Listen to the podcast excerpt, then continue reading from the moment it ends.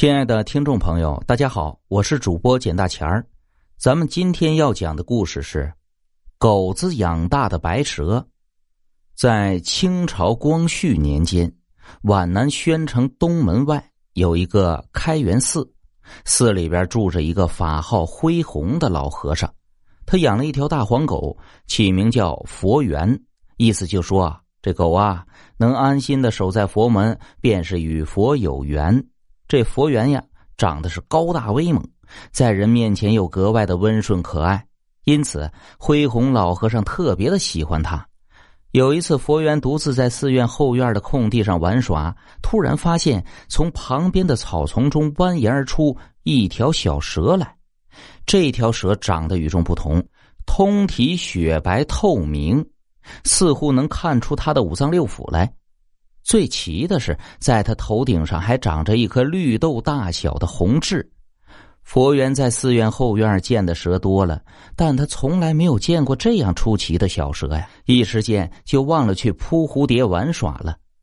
他就这样呆呆的望着小蛇，小蛇也发现了他，跟他有一段的距离。他俩就这么相互望着对方。忽然间，从半空中传来一阵风声。一道黑色闪电般的东西冲向了小蛇，佛缘认出来了，它是一只老鹰。他纵身而上，穿了过去，一口就咬断了那只老鹰身上的利爪。这时候，老鹰根本没有防备，半路会杀出这么个克星来，一声惨叫，腹痛而去。佛缘救下小蛇，小蛇朝他点了点头，爬进草丛里了。从此啊。这小白蛇和佛缘隔三差五的就在一起玩，有的时候佛缘还把他带到寺庙里面来玩，他们竟然成了一对非常要好的朋友。恢宏老和尚发现之后大为惊奇呀，哎，有点什么好吃的，他这佛缘呢都会分给小蛇一半。话说这小蛇长得也快，一年多下来就有一丈多长的身子了，粗细快要水桶般粗了，但它却很温顺。平时除了捕捉老鼠之外呀，从来不伤及附近的山民和畜生。这一年的秋天，恢宏老和尚到外地去化缘，留下佛缘在家里。那这一天上午啊，寺院里来了一位行脚僧。这个行脚僧法号空空，肚子长得特别大，据说他一顿能吃三顿，因此啊，其他的和尚都叫他三斗僧。三斗僧是个酒肉都吃的和尚，佛缘自然是认识他的。这个三斗僧来到寺庙，发现恢弘老和尚不在，他是高兴极了呀。他好长时间没有吃狗肉了。三年前他来开元寺的时候，就已经见过佛缘了。那时候他虽然还小，但长得很健壮，他就已经想吃佛缘了。那今天这有机会了，岂不是？天赐良机吗？三斗僧立即找来了一根绳索，冲着佛缘招了招手。这知人知面不知心呐，佛缘哪知道这些，摇头晃尾的就跑了过去。谁知道他刚刚过去，不出意外的一条绳子直接勒到了他的脖子上。就这样，没多大的时间，这三斗僧就把佛缘给煮了吃了。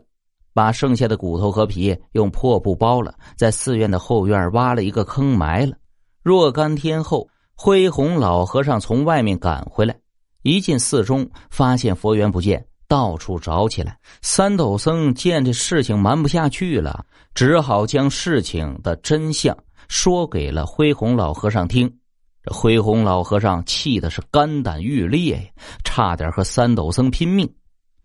事情已经发生了。再闹下去也是于事无补，免得为了一条狗伤了同门的和气。于是他强忍下心头的怒气，问三斗僧将佛缘的皮毛和骨头埋在什么地方了，他要去祭拜一番。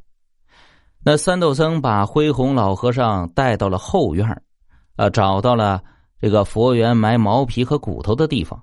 可是啊，这个地方盘着一条白蛇，那白蛇的眼睛里不时流着眼泪，显得非常的伤心。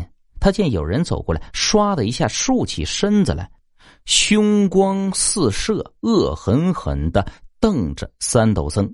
他脑袋上那颗鸡蛋大小的红痣一闪一闪的，像是燃烧的火苗。